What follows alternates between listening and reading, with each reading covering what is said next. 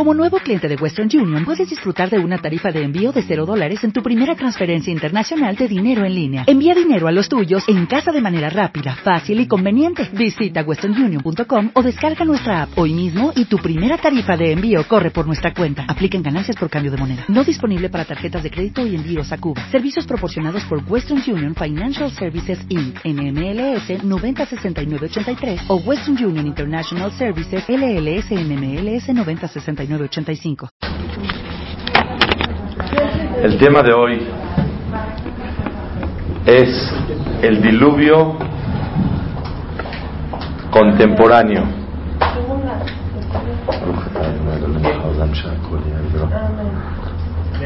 Gracias, que votos. Está escrito, perdón la tardanza, hubo una junta, no pude salir. Está escrito en la Torah que Noah, después del diluvio, tomó vino, se emborrachó. Y después de que se emborrachó, no se comprende, estaba él sin ropa. Entró su hijo Ham y vio que su padre estaba desnudo y le llamó a sus hermanos Shem y Jefet y les dijo, ¿saben? Es un gran problema.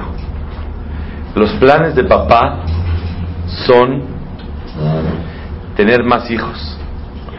Nosotros, cuando nos ponemos a analizar que somos tres hijos y ahora viene el cuarto, el mundo no va a alcanzar. Si a Cain y Hebel eran dos hermanos y a dos hermanos no les alcanzaba el mundo y hubo envidia entre ellos y por eso Caín mató a Hebel. Nosotros que somos tres, con más razón, que no nos va a alcanzar el mundo. Todo el mundo. Por eso, no hay que dejar que papá siga procreando, porque si vamos a ser cuatro, nos va a tocar un, un tocar un 25% del mundo. Y la verdad está apenas apretadito. Por eso decidió Ham castró a su padre. Después de eso, está escrito que Shem y Jefet, cuando se dieron por enterados que su padre estaba en vergüenza, desnudo, tomado, fueron y taparon a su padre. Y el pasuk dice, Vaikah Shem Bayefet. Y tomó Shem y Yefet. En realidad fueron los dos. Tenía que decir según la gramática, Vaikhu. Y tomaron. ¿Qué es Vaikah? En singular. En singular. Dice el Hajamim, al Shenitametz Shem se esforzó más Shem que Yefet en tapar a su padre. Los dos lo taparon. Pero ¿quién se esforzó más? Shem. ¿En qué aspecto se esforzó más? Se puede decir que lo hizo con más respeto, más amor, más temor, más dolor al honor de su padre y lo tapó porque Noah después del diluvio tomó, estaba desnudo y era una vergüenza. Entonces, un hijo que fue Ham castró a su padre para que no tenga hijos. Y estos lo taparon. Pero ¿quién se esforzó más? Shem. Los Yehudim venimos de Shem. Los semitas somos los Yehudim. ¿Por qué semitas? Porque venimos de Shem. ¿Semita no racista? ¿No, no es la... Semitas es que se descienden de Shem, el hijo de Noah. Antisemita en contra de los semitas. ¿Y quiénes son los semitas? Los descendientes de Shem. ¿Y de quién venimos los Yehudim? Venimos de Shem. Porque Shem tapó con más esfuerzo. Porque también encontré el Midrash que dice que él fue el primero, él se adelantó a taparlo y se le unió su hermano Yefet. Ya que él fue el que se adelantó, se esforzó más, por eso tenemos el zehut de la mitzvah de tzitzit. Porque tapó Shem la vergüenza de su padre.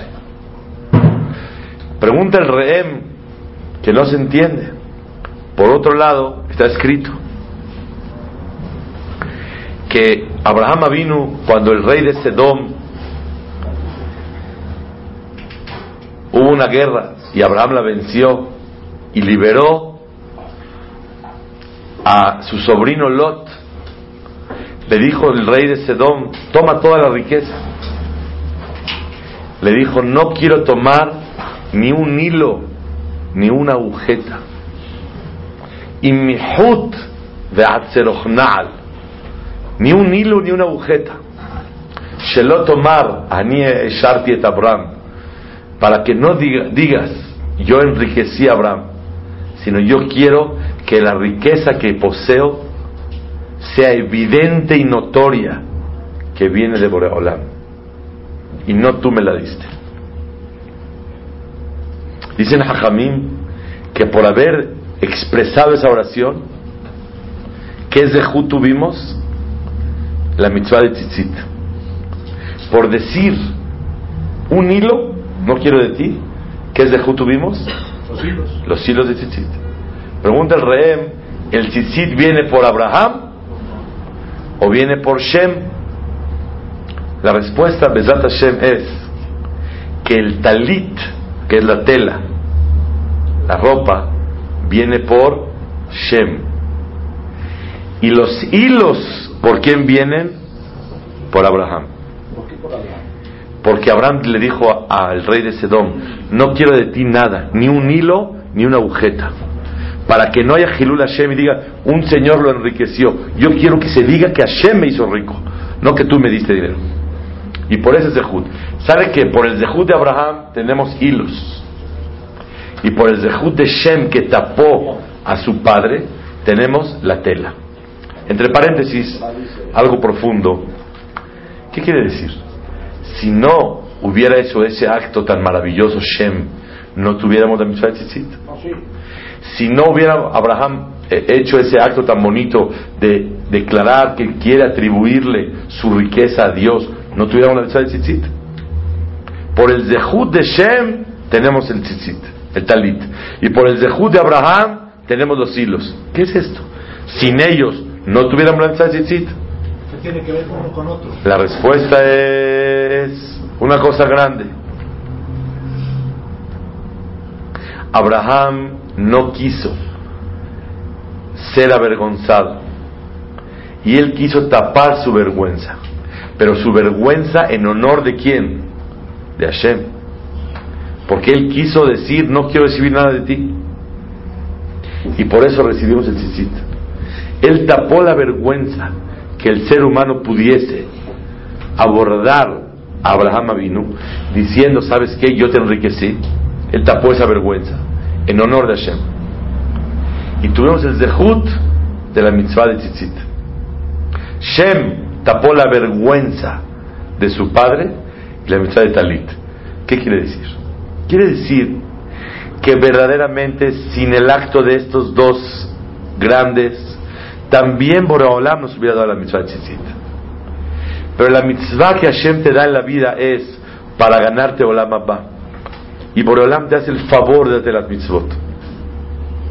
En este caso, esta mitzvah somos acreedores, somos merecedores de esta mitzvah.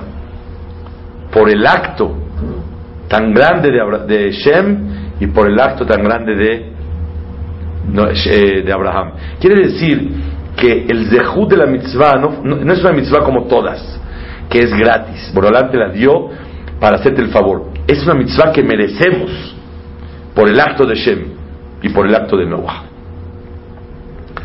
Escuchen la pregunta de hoy, digo la respuesta y terminamos la clase. Toda la recompensa que Borolam da es mitad que negue mitad.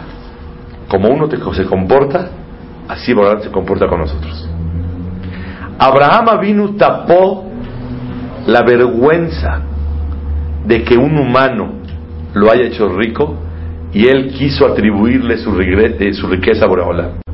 Y como tapó esa vergüenza que se pudiese formar, nos dieron los hilos. Shem tapó la vergüenza de su padre. Y por eso tuvimos el zehut del talit. Quiere decir que la mitzvah de tzitzit es midah que neged midah. ¿Qué viene a hacer? A tapar la vergüenza de nosotros. ¿Dónde está la midah que neged midah? ¿Dónde está la recompensa de Hashem que el talit y el tzitzit tapa N o X vergüenza. Hay una vergüenza que se cubre con la mitzvah de tzitzit. Porque así como Shem tapó la vergüenza de su padre, y así como Abraham tapó la vergüenza que dejaríamos de atribuir ese éxito de Abraham hacia Shem, y tal vez se podía pensar que era un ser humano, Borolam nos pagó y nos dio la mitzvah de tzitzit. ¿Por qué la mitzvah de tzitzit tapa la vergüenza? ¿Está claro? Es la pregunta de hoy.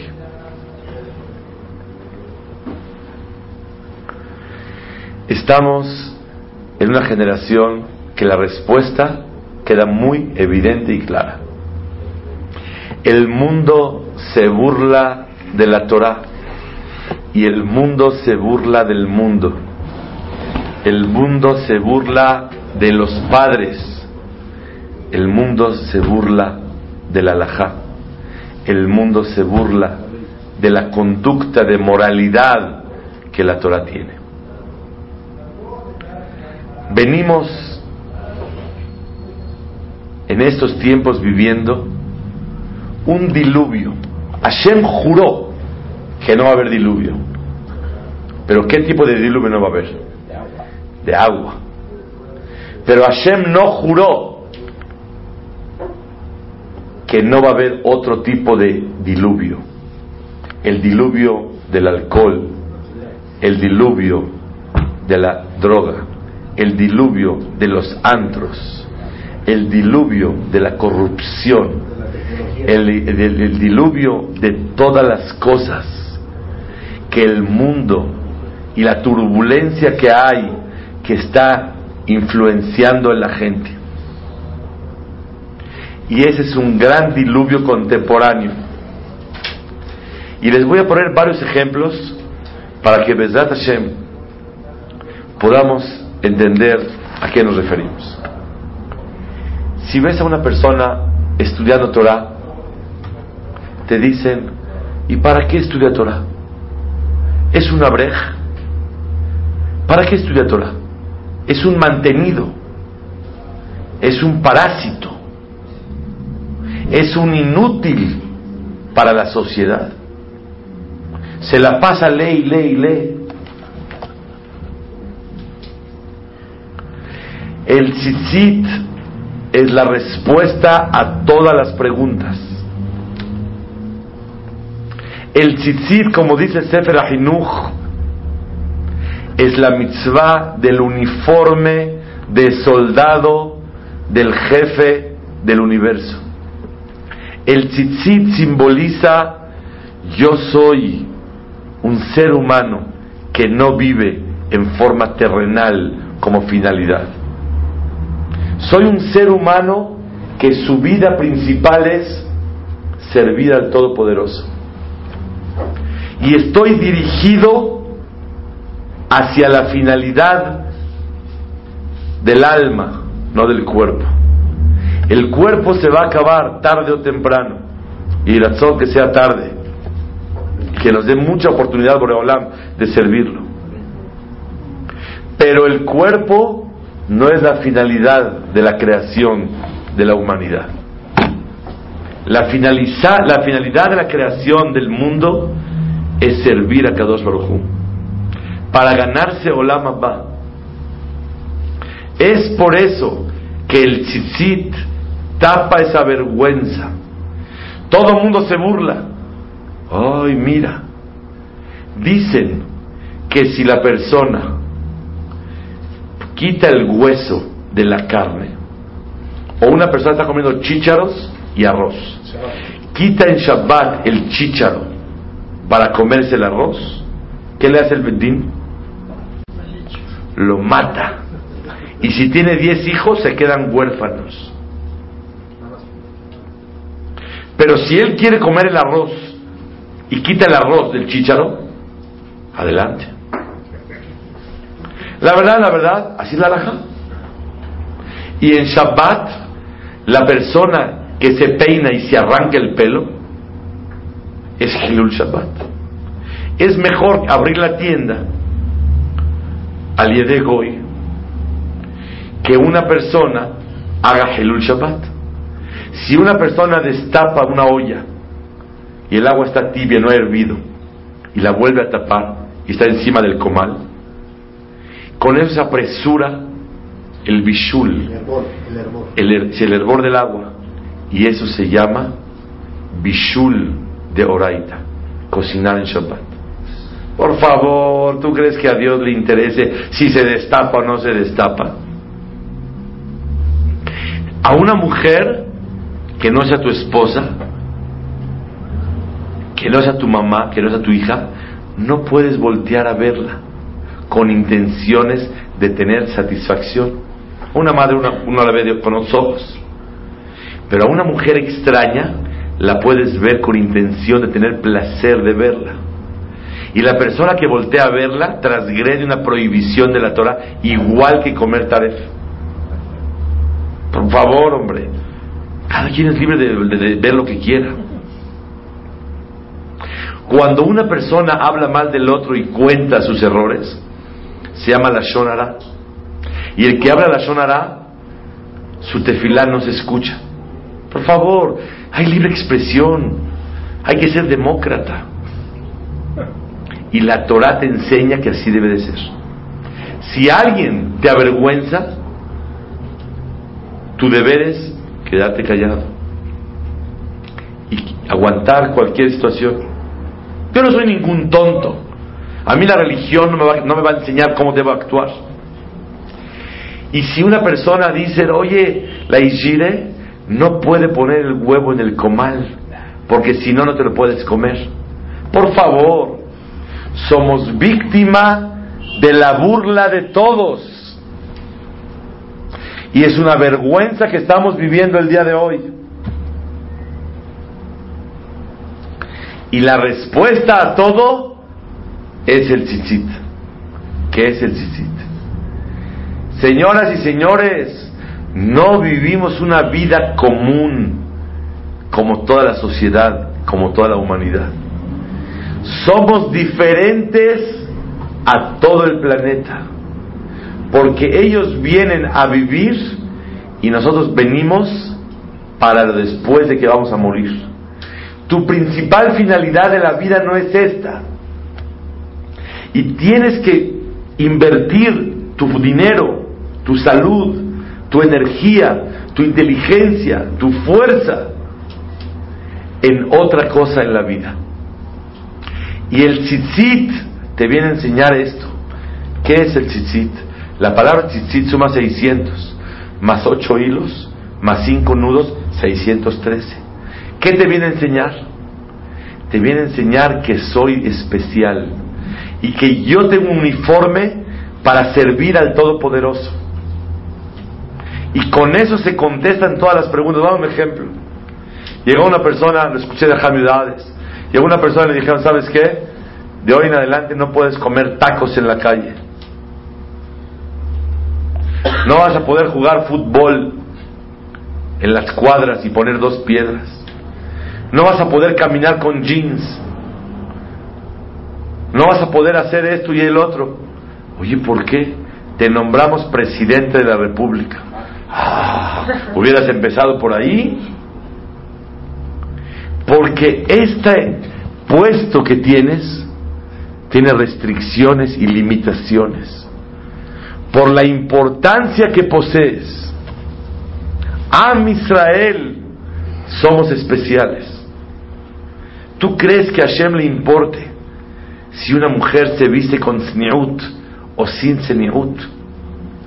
Si usa las medidas necesarias o llama la atención con su vestimenta? ¿O se tapa el pelo no se tapa el pelo? Y la Alajá en Shulchan Aruch lo marca que así debe de ser. ¿Tú crees que es importante si un niño juega con niñas? Si un adolescente baila con su amiga en buen plan. Y esto es la burla de todos. Y la respuesta es mitad que mitad. Shem ben Noah tapó la vergüenza de su padre. Abraham vino, quitó esa vergüenza que un humano es el que lo hizo rico y lo atribuye todo a Boreolam en honor de Hashem. Y Boreolam nos pagó mitad que mitad. ¿Cuál es la mitad que mitad? Que Boreolam dijo, quiero que ustedes entiendan que no es ninguna vergüenza, porque ustedes son diferentes. Cuando ves a un soldado con rifle y con esto, ¿cómo está vestido? Todo el mundo dice, bueno, ¿qué es esto? La respuesta es soldado. Y como es soldado, tiene una misión especial.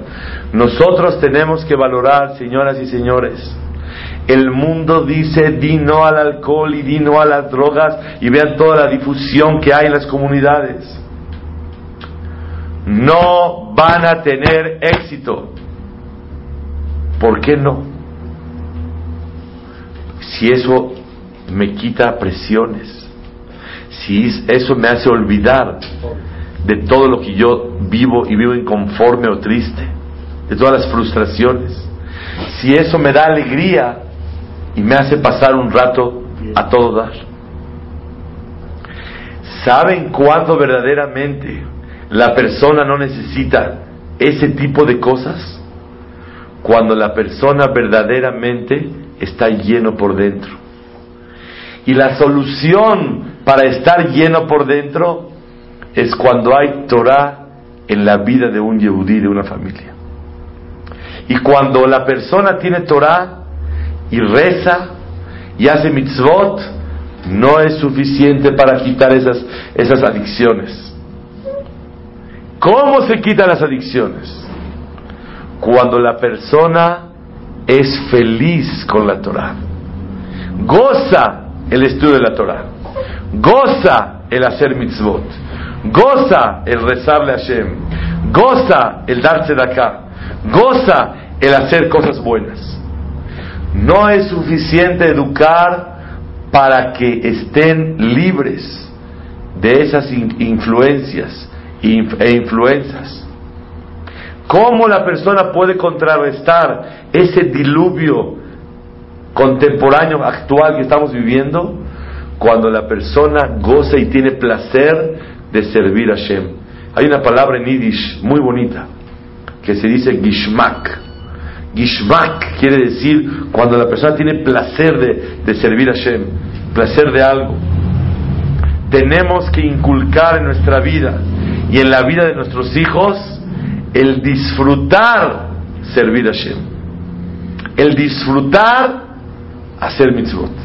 El disfrutar estudiar Torah. Les voy a contar una historia increíble. Hace tres meses estuvimos con un hajam muy importante. Fuimos una, un grupo de Ishvak de Torah, Hajamim y Gabbaim. Y en Nueva York visitamos a una gran personalidad, yo no conocía. Mashallah tiene 79 años, que Dios le mande larga vida. Se llama Raperlo, Novominske Rebbe. Este hajam nos enseñó hace tres meses algo muy grande.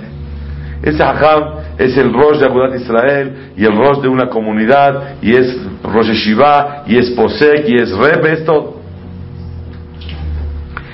Tiene claro grupos de Hajamim, de asesores en cursos prematrimoniales y cursos de asesoría para el matrimonio, de alajot, de la pureza familiar. Pero ningún novio puede casarse si no pasa por él para darle el curso final antes de la boda. Nadie puede casarse. ¿Y cuánto tiempo creen que dura el curso que el hajam da? 30 segundos. En 30 segundos él da la clase. Que si no vienen con él, no se casa.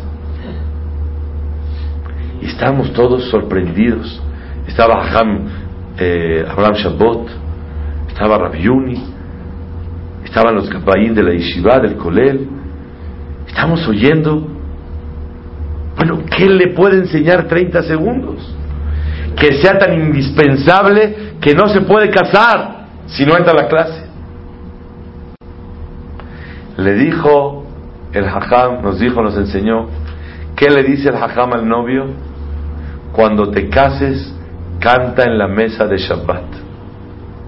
Mazal Tov Shetiskule Akim. ¿Qué les enseñó el hajam? No nada más cuidar Shabbat, sino alegrarse cuando una persona cuida Shabbat. Con tu esposa y tus hijos hay que cantar en la mesa de Shabbat. No nada más prender Hanukkah, sino alegrarse en el encendido de Hanukkah. Déjenme decirles que a principios de siglo, en el año, los años 90 y tantos al principio, en Estados Unidos era un yetzirah muy grande cuidar Shabbat. Porque el trabajo que te empleabas, si no trabajas sábado, te corrían. Y había gente que trabajaba hasta el viernes, no, iba, no se presentaba el sábado, lo corrían, lo liquidaban el lunes, conseguía otro trabajo, y así trabajaban con un sacrificio muy grande.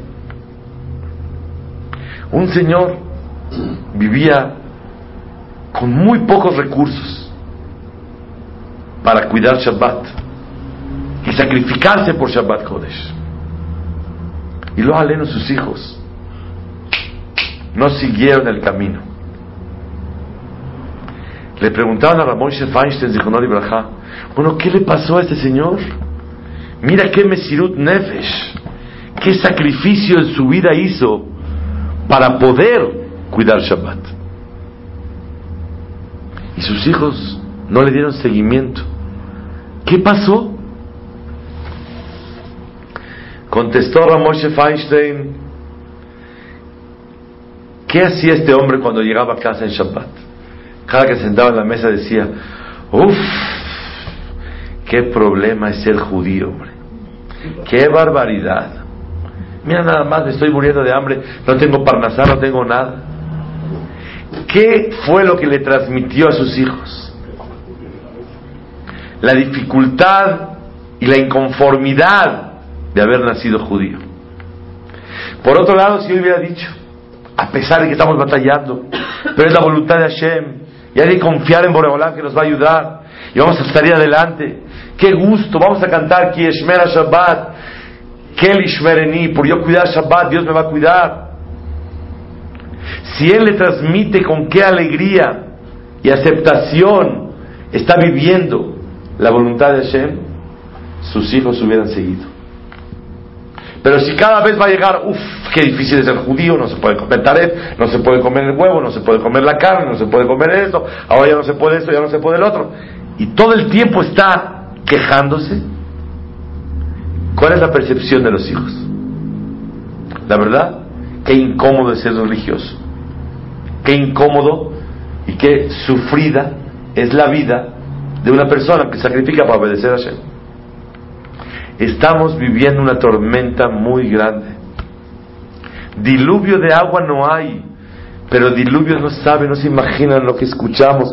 Como dijo Hab varias veces, menciona. Está escrito en las maldiciones, Veaita Meshugá mi maré eneja asher tiré.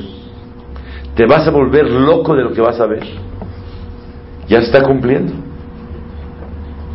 Cosas que escuchamos, señoras que abandonan su hogar, hombres que abandonan su hogar, hogares que no, no están sólidos, no tienen bases. Nos estamos volviendo locos de lo que se escucha. Adolescentes, señoritas, jóvenes. Ya no hay respeto a los padres. ¿Qué no me dejas a mí mi libertad? Es mi vida. Dice la Gemara en Masejet Gitin. ¿Cómo se diferencia un grande a un chico? Dice, un grande le das dinero, lo toma. Le das una bolsita de nueces, ¿qué hace? Eh, la deja. Si le das a escoger la bolsa de nueces o la bolsa con mil dólares, ¿qué toma? Las nueces. Con los mil dólares puede comprar muchas nueces. Pero un chiquilín, un niño que agarra las nueces. Porque está inmaduro. Otra de las señales de falta de madurez, cuando le das a alguien algo y cree que es suyo, es por ser niño chiquito. Ve a una criatura de un año y medio, préstale tu pluma, después de tres minutos, ¿qué piensa el niño? Que es de él. Y se la quitas, no, mío, mío, mío, mío, mío. Le prestas su llavero, después de dos minutos, ¿qué cree? Que es de él. Y se lo quiere llevar al kinder. Y si no se lo, y se lo quitas, llora. ¿Qué pasó? Yo te lo di. Dice la quemará. Cuando le das algo y cree que es de él, no es malo. ¿Qué es? Chiquilín, inmaduro. Todos aquellos que creen y consideran que son dueños de su vida, no son malos. Son inmaduros. Ah, sí, es tu vida y por eso es lo que quieres con ella. ¿Cuánto pagaste por ella? ¿Hiciste un contrato por cuántos años solicitaste la vida? ¿Cuánto tiempo te tardó el papeleo para solicitar tu vida? Nadie es dueño de su vida. Todo mundo es un empleado de aquel que le entregó la vida y tiene que preguntarle, ¿para qué me la diste? ¿Por cuánto tiempo me la diste? ¿Qué esperas de esa vida que me diste? Los que se sienten dueños de su vida no son malos, son chiquilines inmaduros. Y este es el diluvio que estamos viviendo. Y la única solución es meter en nuestras vidas, no nada más Torah, gozar servir la Torah y Hashem. No nada más estudiar Torah, gozar el estudio de la Torah. No nada más comer kasher, gozar cuando una persona se esfuerza por cuidar kasher. No nada más rezar, gozar el poder platicar con Boreolán cuando rezas.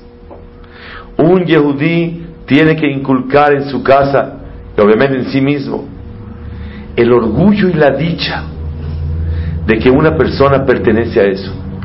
Tú quieres que tus hijos no caminen en tangentes totalmente equivocadas. Habla con ellos y que se viva una atmósfera en la casa, un, un sentimiento que despreciamos todo lo que no sea la verdad, todo lo que no sea el servir a Shem. Eso es despreciable. Tú quieres que no vea televisión, aunque hoy por hoy la televisión es de los aparatos, también taref, menos, menos dañinos. Hay de lo peor que hay en el mundo al alcance de los niños en un aparatito chiquito que cabe en la bolsa. Ya pueden perderse kilómetros luz que con la televisión no pueden lograrlo. Entonces, quiero decirles una cosa muy grande. No es suficiente prohibirle a los hijos, sino platicar y que se sienta en la casa y se respire el desprecio a ese tipo de actitudes, el desprecio a ese tipo de vida y de placeres, y que se pueda auténticamente sentir en casa que lo más valioso es el camino de Hashem. Sí. ¿Cómo puede uno provocar ese, o sea, ese gozo? A veces no. ¿Cómo se puede buscar disfrutarlo? Muy buena pregunta. La, la ¿Cómo se puede hacer alegría en Abodat Hashem? Cuando se festeja, cuando uno de tus hijos hizo Hesed con el otro. Hacer una fiesta. Qué bonito que le cedió, que lo ayudó. Cuando hacen algo bueno en honor a Hashem, festejarlo y aunque no tengas paciencia el día de hoy, hacer mucha fiesta. Que te vean contento por estudiar Torah y contento por recibir Shabbat y por estar en una mesa de Shabbat. Esforzarse la persona a despertar alegría. ¿Y tú cómo despiertas alegría para ti mismo? Si yo te doy un millón de dólares, te metes un kazait de tarefa la boca. Baruch Hashem que no. Si te doy un millón de dólares cash, tú estás dispuesto a prender la luz en Shabbat. Si yo te doy esa cantidad, ¿estás dispuesto a no poner tefilín un día? Entonces quiere decir que el tefilín para ti cuánto vale? Más de un millón de dólares. ¿Y el kashrut cuánto vale? Más de un millón de dólares. Perdóname, pero cada que llega Shabbat, tienes que despertar pensamientos en ti para buscar alegría. Pero si quieres que la vida cotidiana te lleve a la alegría, no se puede. Besimha, la palabra Besimha son las mismas letras de la palabra Bemahshaba, con pensamiento, con reflexión. Cuando estás contento y buen humor, no, no haces preguntas. Pero cuando está uno aturdido y, corriendo en la vida, no tienes pulgas ni paciencia para concentrarte en la alegría, tenéis la obligación de despertar en ti la alegría y transmitirla en el hogar. Y con eso, Bezrat Hashem, tenemos el vacío que la gente busca lleno con el servicio de Hashem. No es suficiente estudiar Torah, no es suficiente ser religioso, no es suficiente hacer mitzvot. Tenéis la obligación de hacerlo besimha. ¿Sabes por qué te llegó todo esas maldiciones? Dice la Torah.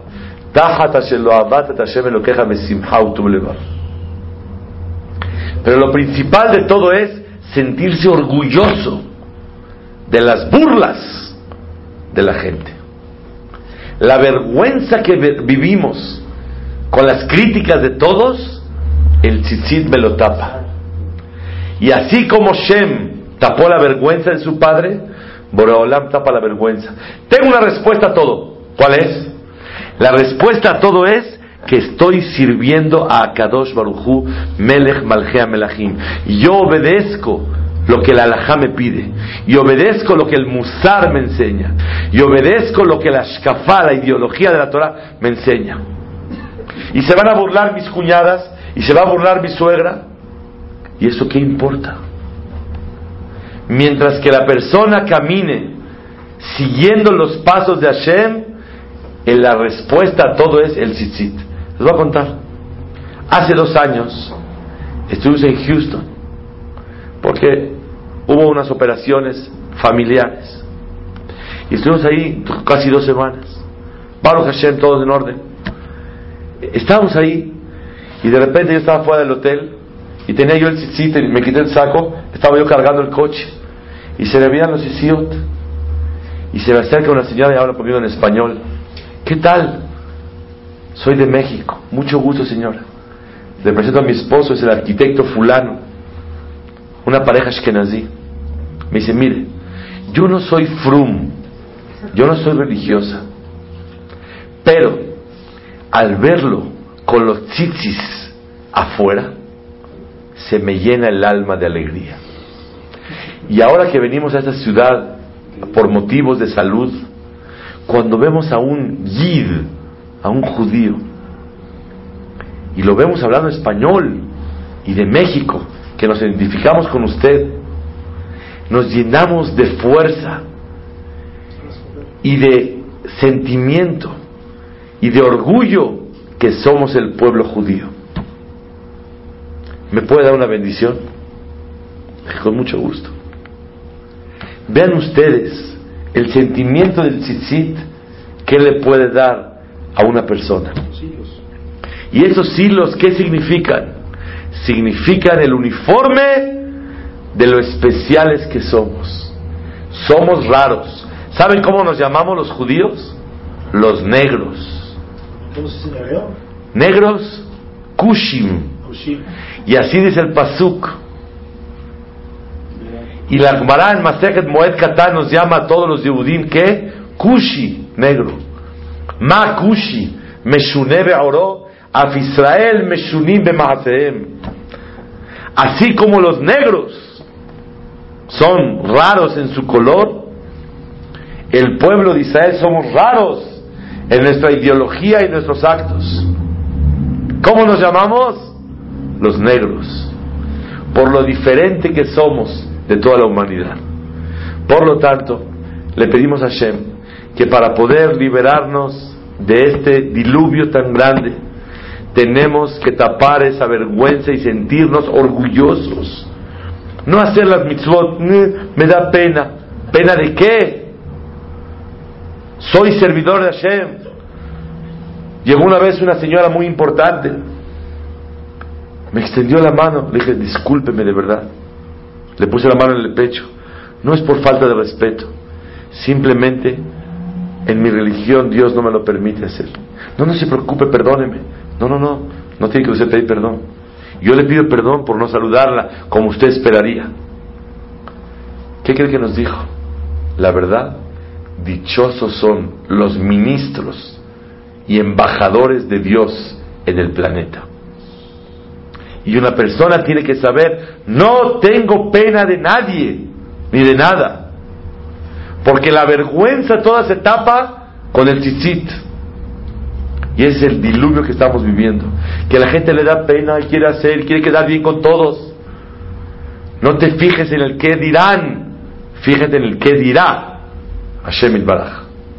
Y es el yeso tan grande que hay que pedirle a Boreolam que vivamos orgullosos felices de lo que somos.